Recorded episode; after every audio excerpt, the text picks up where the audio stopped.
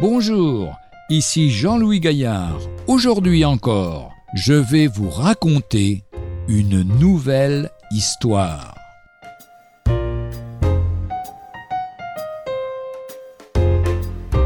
Le manteau et les parchemins de Paul. L'apôtre Paul est dans sa prison, à Rome, peu avant son martyr. Son service s'achève, mais Timothée va prendre sa relève, prêche la parole, insiste en tout temps et hors de temps, convainc, reprend, exhorte. Pour moi le temps de mon départ est arrivé. Il ne pense qu'à l'Évangile. Ça se trouve dans 2 Timothée chapitre 4, versets de 1 à 8. Toutefois il ajoute Apporte mon manteau, détail de vie privée qui semble insignifiant au lecteur superficiel. Au contraire, celui qui croit à l'inspiration de toute écriture, selon 2 Timothée 3, 16 et 17, trouve là un enseignement plein d'intérêt.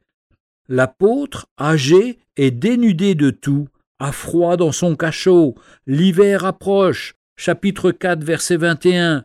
Lui ne se plaint de rien. Après avoir prêché que la piété avec le contentement est un grand gain, dans 1 Timothée chapitre 6, versets 6 à 8, il regarde vers le divin modèle, le pauvre par excellence. Ce manteau laissé bien loin est à peu près tout ce qu'il possède. Les choses du ciel remplissent son cœur. Ainsi demande-t-il également des livres et des parchemins, sans doute, avant tout, des extraits de la Sainte Écriture. Il en avait besoin pour le temps qui lui restait à vivre. Au lieu de perdre parfois notre temps en lecture futile, sachons apprécier comme ce cher serviteur de Dieu, comme tant de chrétiens isolés ou persécutés, la parole de Dieu maintenant complète. Colossiens chapitre 1 versets 24 et 25. L'apôtre écrit donc à Timothée Quand tu viendras, apporte le manteau que j'ai laissé à Troas, chez Carpus, et les livres, surtout les parchemins.